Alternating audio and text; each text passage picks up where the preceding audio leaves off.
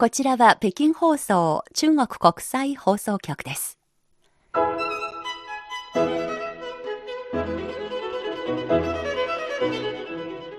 皆さんこんばんは。ハイウェイ北京中国情報ラジオ。毎週火曜日の2時間目は各種様々な業界で活躍されている方たちにじっくりとお話を伺う CRI インタビューのコーナーです。ご案内の大正円です。北京では先週末、第16回中日間子ども童話交流事業が開幕を迎えました。この交流事業は2002年に日本の呼びかけで始まりました。絵本、童話を通して子供たちが交流し、相互理解と友情を育むことを目指すものです。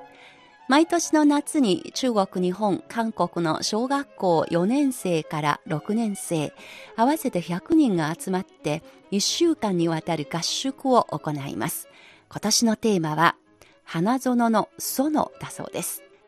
今日のゲストは、この交流事業の開会式のために北京入りしました。日本の衆議院議員で日中韓子ども童話交流事業実行委員長を務める川村武夫さんです。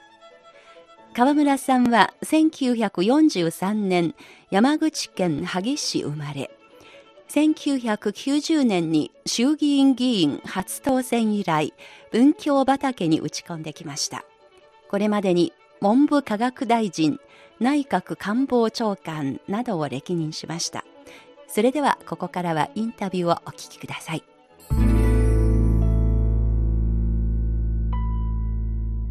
CRI インタビュー本日は日本の東京からお客様が北京にお見えです。中日韓子ども童話交流事業で開会式のために日本からお見えの実行委員会委員長の川村武雄先生です。川村先生ようこそ北京へお越しくださいました。こんにちは。こんにちは。暑い中お疲れ様です。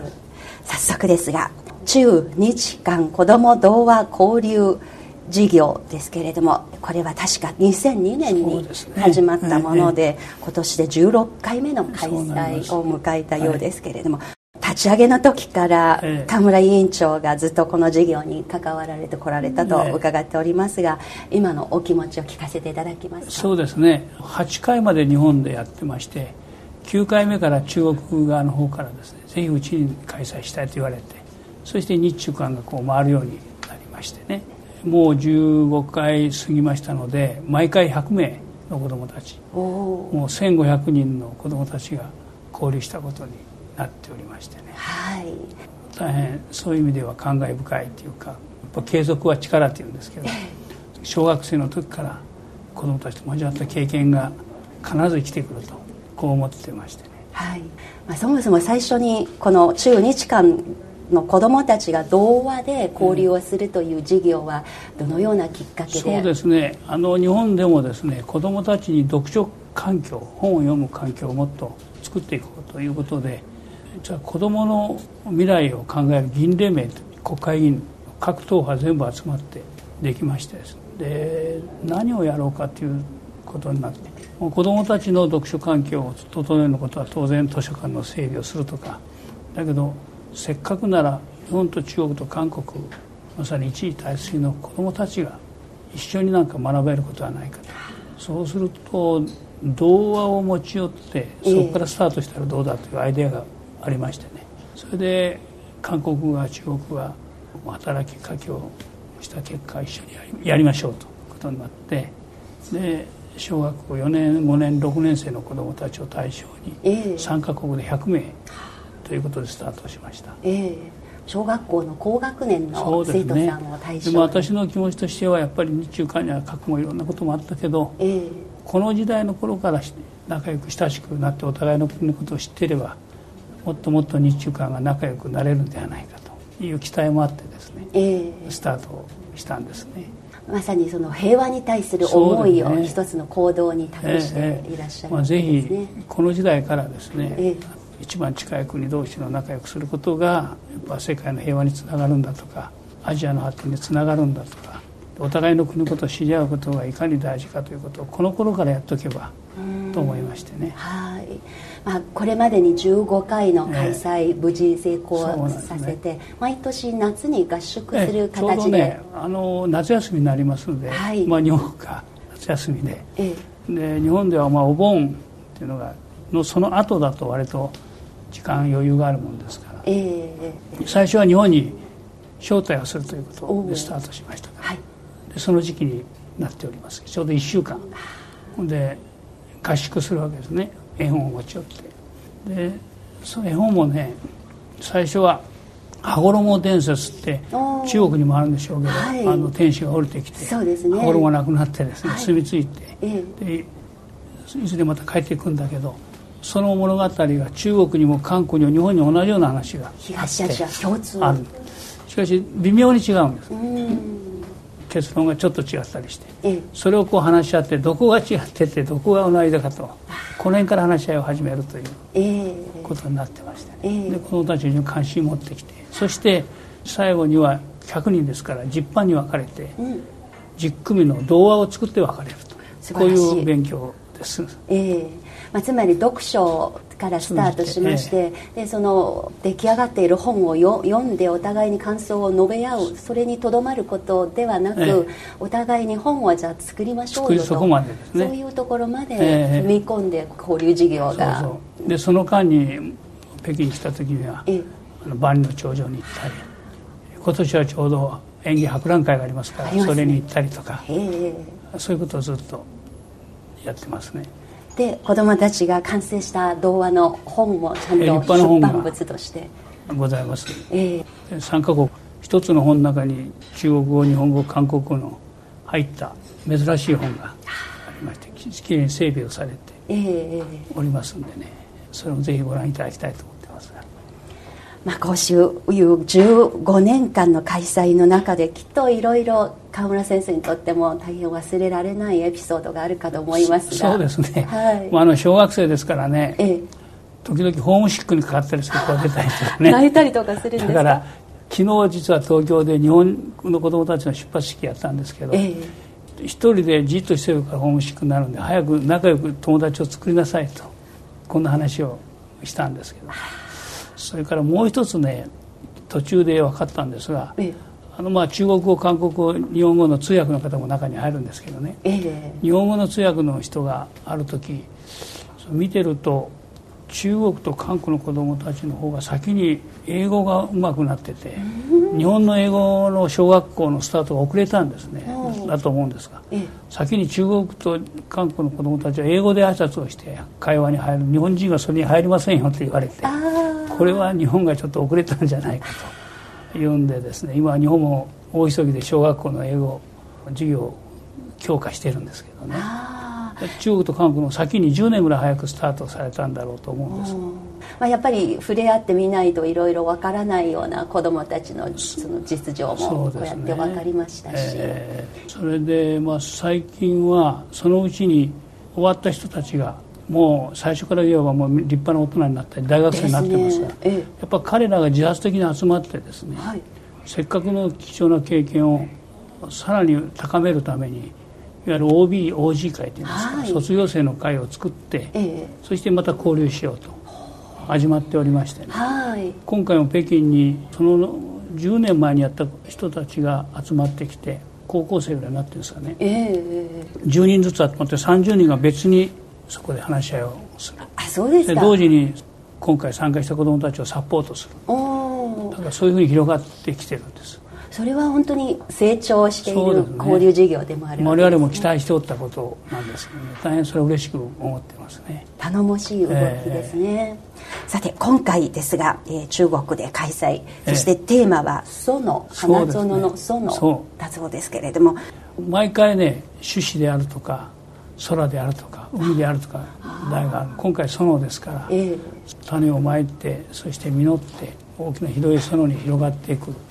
まあ、その広がりが期待できる題だなと思ってそれぞれ主催国は題を決めてもらいましてね。ということは今年が中国が決めた決めた。そうですね。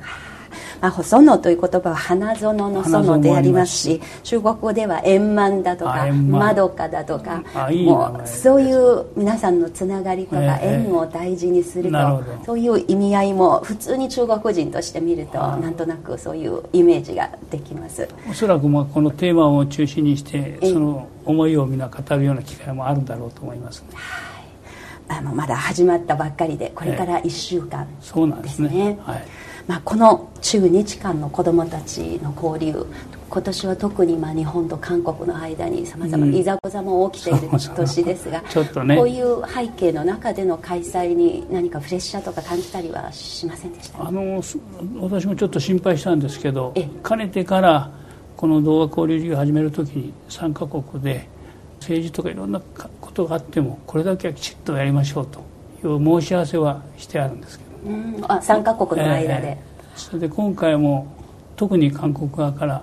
なんか申し入れがあったからそれは一切なかったそうで、まあ、これだけは日中間でやりましょうという合意ができてるんだろうなと思っております。そういう意味では本当に頼もしい、ね、ぶれないようなこの会はね。子ども交流で成功を祈っております、ありがとうございます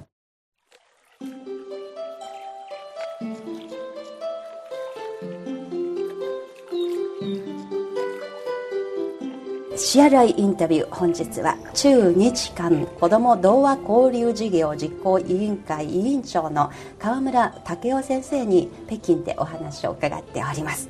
ここからは中国とのご縁のお話になりますけれども、はい。ええ、中国と日本の関係とりわけ、まあ、最近両国の首脳同士の会談の中で新時代にふさわしい両国関係、ね、中国約40年ぐらい前から訪中していらっしゃる方としてはね、国会議員になる前、え地方議会の頃から中国にはまず行ってみたいと思いましたんで、はい、山口県の県会議員になって最初に訪中団組みまして。その時はまあ北京に来てで上海南京蘇州と最初に行ってのがスタートでしたね、えー、えー、なぜ中国にまず行ってみないといけないとその時思われたのですか？そうですね。やっぱり、まあ、いろんな歴史を学んでみても、まあ、日中関係っていろいろありますけどね、まあ、これだけの大国がこれからおそらく発展していくだろうと。で日本との関係をもっと過去のいろいろ歴史ありますけど乗り越えてもっと緊密な関係になっていく必要があるのでそのために我々はもっと中国を知る必要があるとそう思いましたね。まあ、今から約40年ぐらい前は、えまだ中国と日本の間の行き来が今ほど便利じゃなかったんですね。で中国も自転車がうわっと洪水のように 皆さん流れてるのを見てですね、はい、やっぱ中国のスケールの大きさっていうか日本も自転車盛んでしたけど、ええこのスケールの大きさにびっくりしたのを覚えてますね、まあ、こういう初めての訪中から約40年 ,40 年、経とうとしている中ですけれども、この間結構しょっちゅう頻繁に訪問されているそうですね、まあ、この日中間のこともありましたしいろんな国会議員でも訪中団を組んでいくこともありましたし、ええ、もっともっと前にはですね実は北京電子台にも伺ったことがその昔ありまして、はい、あの山口県は中国の山東省と県会議のこの友好都市、友好姉妹と関係ありましたから、えー、で青島へ行ったりしたりですね。で北京に行った時にちょうどその時の団の団長さんが山口県のテレビ会社の社長さんだったもんですから、えー、まだ出来たてのテレビ会社の社長さんで。でせっかくだからって確かあの北京それで電子台っていう名前を覚えたんですけどテレビ局。テレビ局で、ね、そこをお尋ねしたことがあります。そうですか。中国でテレビが普及したのも40年もないですから、ね、テレビ放送実際にあったのがもう1958年ですがごく一部の家庭にしかテレビがなくて、ね、改革開放してから80年代の初頭に農村部都市部にも少しずつ普及して最初は白黒のテレビでしてそ、ね,、の後カラーテレビでしたけれどもまあ、これも端的に中国の変化を反映しているものの一つですがおそらく回数を重ねるたんびに川村先生が見てきて実際に見聞している中国に変化が生じていると思いますがそ、ね,、の点どういうふうに実感がありますか？まずあの北京をはじめとして都市が非常に整備をされましたよね。まあ、特にあの北京オリンピックに向けて飛躍的に発展しましたよね、まあ、日本も東京オリンピックを最初にやった時が一つの大きな契機になりましたけどあの北京オリンピックも素晴らしかったですね。私ももちろん開会式以下行きましたよ。ええ。川村先生のプロフィールの中にですね、ええ、北京オリンピックを支援する議員の会のメンバーでもある、はいはい、呼びかけがありました。当然も私が進んで協力しなきゃいかんで日本が先にオリンピックやりますから、はい、中国からもたくさん来ていただかなきゃならない。し当然我々も協力しようということですよね、えー、ちょうど韓国がこの前ピョンチャンでやって東京がやって北京こうアジアの時代になってますね。そういう意味でぜひ東京オリンピックも頑張りますから北京オリンピックにも頑張ってもらわなきゃいかんと。こういうことで日本にもそういう応援の議員連盟ができたわけです、えー今のお話を聞きますとやはりこれはもう仲間としてやらないとお互いにオリンピックを開催する国同士ですのでそうです、ね、ここで提携をしないとという強い、えー、そういうことです、ね、そういうあの意識があるようで、えー、オリンピックっていうのはまあ国を挙げての形になりますから、えー、そういう意味で関係がもっと深まることになりますしもちろん我々も直接ですけどもうテレビで一斉に流しますからね、はい、日本は日本のこのオリンピックのことは中国で一斉に放映されるでしょうしね、はい、日本もね東京今度のオリンピック・パラリンピックは単なるスポーツではなくて文化も発信しようと言ってましてね、はい、いろんな文化行事もそれに合わせてやろうとしてるんですよ、はい、こういうのが今東京オリンピック・パラリンピックの狙いになって。あの北京オリンピックが開催されたのが今から11年前のちょうど夏、ね、今頃ですけれどもまだ私はその時取材とかでよく覚えてるのが、うん、もう世界に自分を PR できるチャンスです。のでもう本当にスポーツに限らずに、ねもう人々の生き方も含めてみんななるべくきれいになって自分の住んでいる街もきれいにして、ね、世界の人たちを迎えて私たちの一番美しい面をみんなに感じてもらいたいと一生懸命みんな北京の市民が努力していたというのを思い出していますので、ねはい、きっと東京もそういう面では素晴らしい、ね、北京もなかなか暑かったけど日本も今 暑さ対策のことで持ちきりになってますけどね。来年になるのですね。早いですね。中国も何度もいらっしゃって、数えられないぐらいいらっしゃってると聞いておりますけれども、何か中国にいらっしゃるたんびに楽しみにしてることとかぜひ食べてみたいお料理とか その辺いかがですか？もうあのここへ来れば本場の中華料理をいつもごちそうになっておりますんでね、えー、私はもう中華料理はどれもみんな好きなんですけども特にあの中国の野菜を使った料理は野菜、えー、好きですね、はい、野菜炒めだとか、えー、そういう部類ですかね。そうですか、えー、田村先生が実際に中国人と触れ合っている中で、えー、どういうところが一番印象に残っているのですか？それは一番思うのは日中間の子供100人揃ってこの1週間に着るユニフォームがあるんですけどこれ区別まずつきませんわね。はい、やっぱり同じアジアで顔では顔ではわからないですね、もう皆さん目が輝いている人たちがたくさんいるということで、まあ、あの子供たちを見てるとこれからの日中間は大丈夫だという思いがしてますけどね、まあ、あの中国の方といろんなお付き合いありますけど大変親切だし約束したことはきちっと守っていただくし我々もできるだけそれに応じてやらなきゃいかん。もともと日本の文化も中国から入ってきたもんですから儒教の文化であるとか霊知心とかいうような日本の伝統文化もかなり中国から入ってきてますから共通の課題はたくさんあるなと思いましてね。そういう意味で子どもたちがしっかり交わってもらおうと。まあ、今回中日間の子どもの童話交流で北京にお見えの川村武雄先生ですけれども中国と日本の間の人的交流が最近ものすごく飛躍的な変化がありまして、昨年3300万人余りの外国人の訪日観光客のうち中国人がもう838万という数字がありまして。日本はオリンピックの時4000万と考えてるんですけど、はい、やっぱり中国韓国の順番なんですね、えー、やっぱり中国が一番多いわけです。我々としてもしっかり受け入れ体制を作りますし、ね、また日本側からもこれからもっともっと中国にいくようになるだろうと思いますね。人的往来がこんなに盛んになっているとりわけ中国からの訪日の人数に飛躍的な変化が見えたということはこれはお互いの相互理解にどういう役割があるとお考えでしょうか？そうですね、まあ、あの非常に日中関係が順調に進んでいるということとそれからまあ文化の交流とか経済の交流とか非常に飛躍的に進んでおるんだと思いますね、まあ、日本の企業群もどんどん中国進出してますしそういう意味で中国の方々も日本に対する関心が非常に高まっておるんだろうと思いますんでね、まあ、それをしっかり受け入れる。で、まあ、日本はオリンピックを書いてますからますます皆さんの関心も高まると思いますんでしっかり受け入れなきゃいかんとこう思いますね。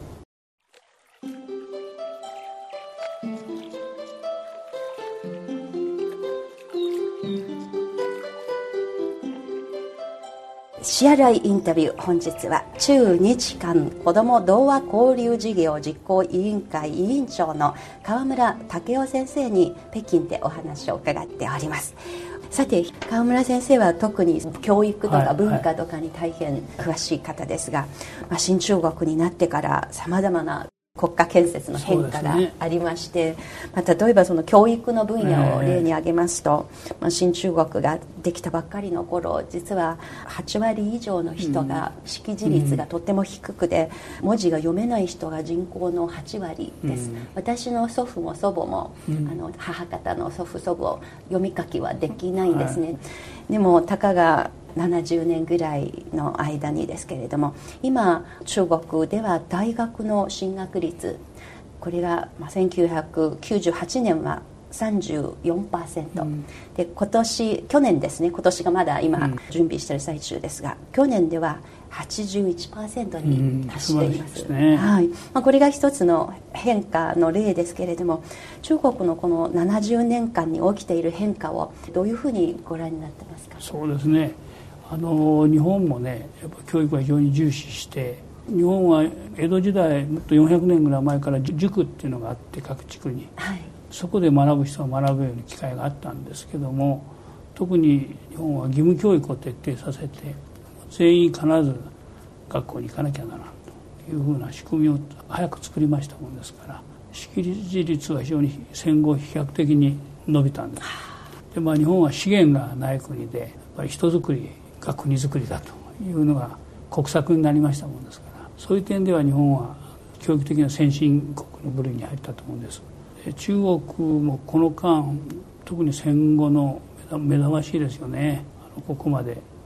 今はもう世界の大学比較しても北京大学なんか上位にランクされるような日本がもう追い越されたんじゃないかと思うぐらい発展してますよね。いえいえ。それで資源もあるしそういう意味でまさに大国にふさわしい体制ができてきつつあるなと思って。日本はやや最近はね豊かにはなったんですが若い人たちが内向きになってきて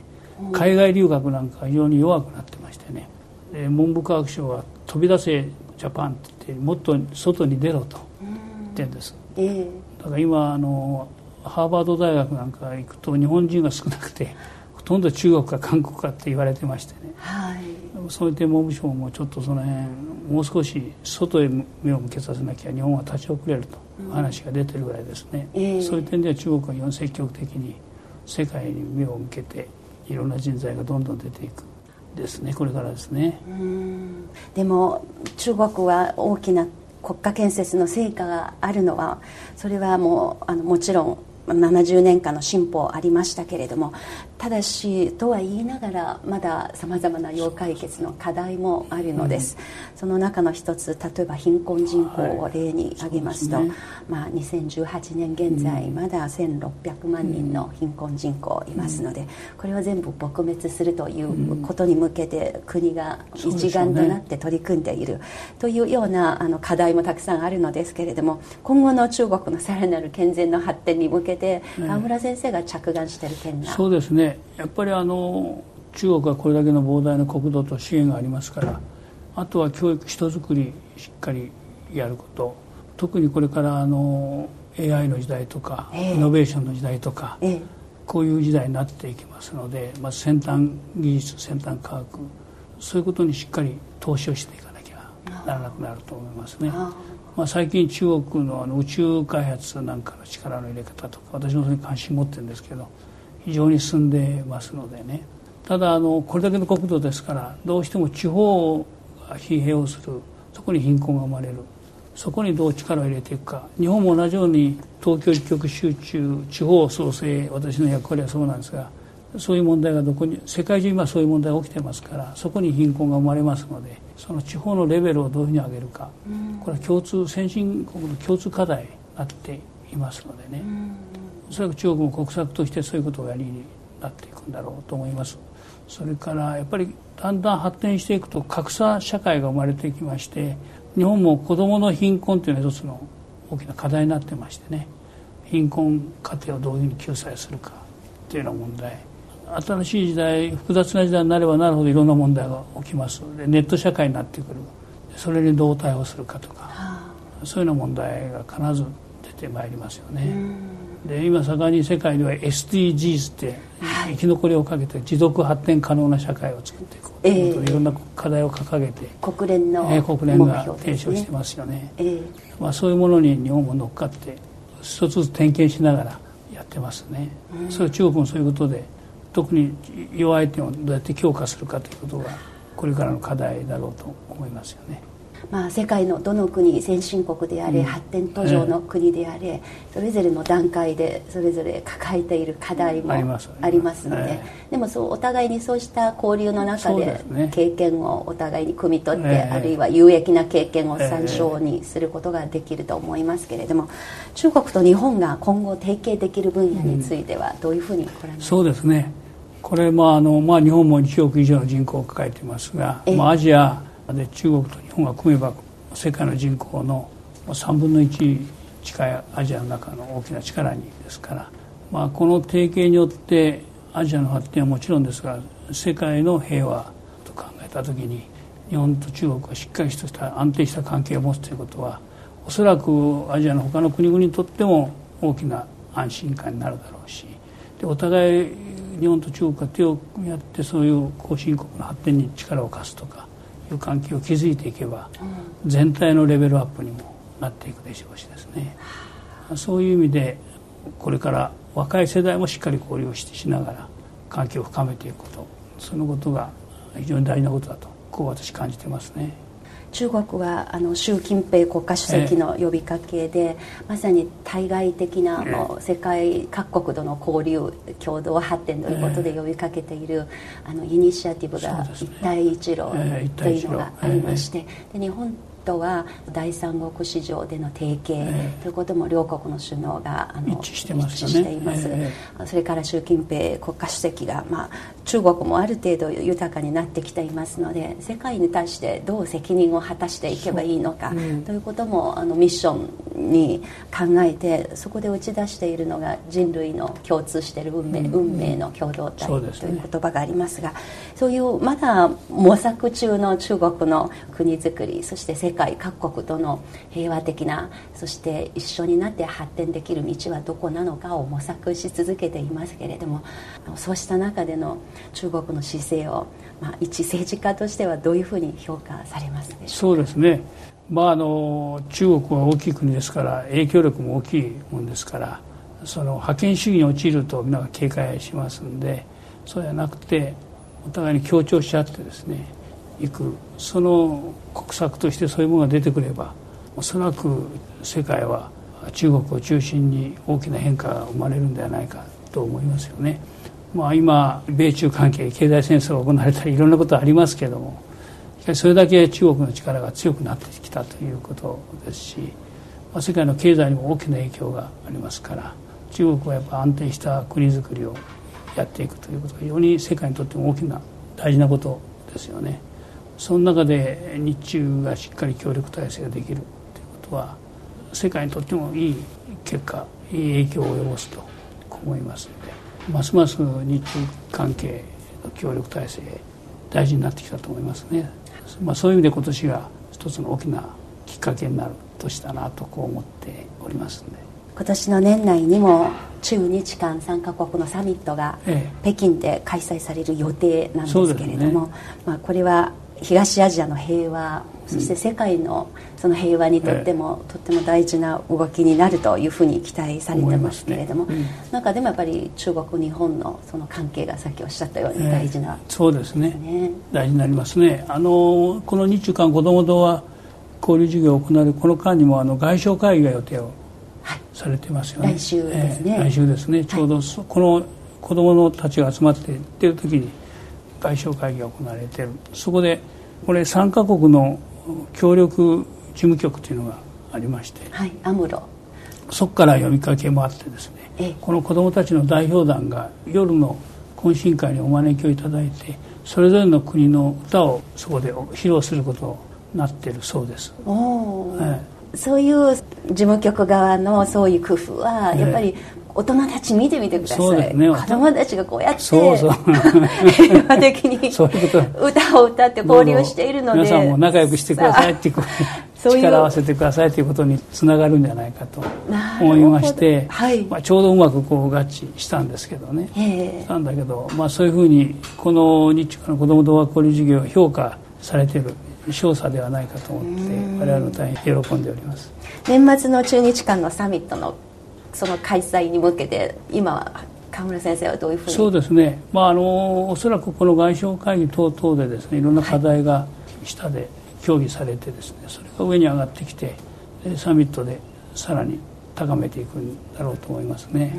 まあ、今あの中国との関係というのは非常にスムースに完全に復活したと言われている両首脳間合意がありますが、ええ、まあ、韓国との関係がまだね少しあのギクシャクしている面もあるんでそういうものがいっぺんにそういうところで解決できればいいなと期待をしております。中日韓3カ国も、えー、北東アジアの重要な3カ国ですから。そうですね。これもう永遠の隣国ですからね、えー、引っ越ししようったって引っ越しできませんからそういう3カ国理想的な関係はどういうふうに描くんですか？そうですね。基本はやっぱりその平和主義をどのように互いに認識するかということだろうと思いますね。はい、まあ、日中韓が共同してこれだけもっと言えば経済的な影響力とか、ええ、それだって世界の中で大きなウェイトをすでに占めていますけどさらに強いものになっていきますからどうしても必要だということをお互いがそれをしっかり認識し合うことが大切だと思いますね。安倍首相の招きに応じて来年の春に習近平国家主席が公式な、え日本国賓としてお見えになるという、聞いておりますんでね、我々も大いに期待しておりますし日本は令和の新天皇の下でございますからおそらくあの新天皇にお会いをいただくしできれば我々の国会で演説をしていただくといいなと思ったりしております。ええ。その演説の中でぜひどういったような内容について発信してほしいと今お考えですか？そうですね。もちろんあの日中関係がここまで発展してきたと。それから中国のこれからの世界への発信ですね。どういう政策で平和大国としての道を歩むかということを国会で述べていただければですね。おそらく新しい中国の在り方を我々国会議員も理解を深めるんじゃないかとこう思って国づくりについてまた世界の平和についてお話をいただければありがたいと思いますが。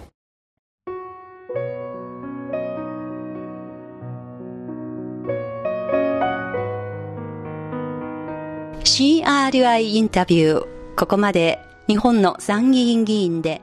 日中韓子ども童話交流事業の河村武雄実行委員長にお話を伺ってまいりました。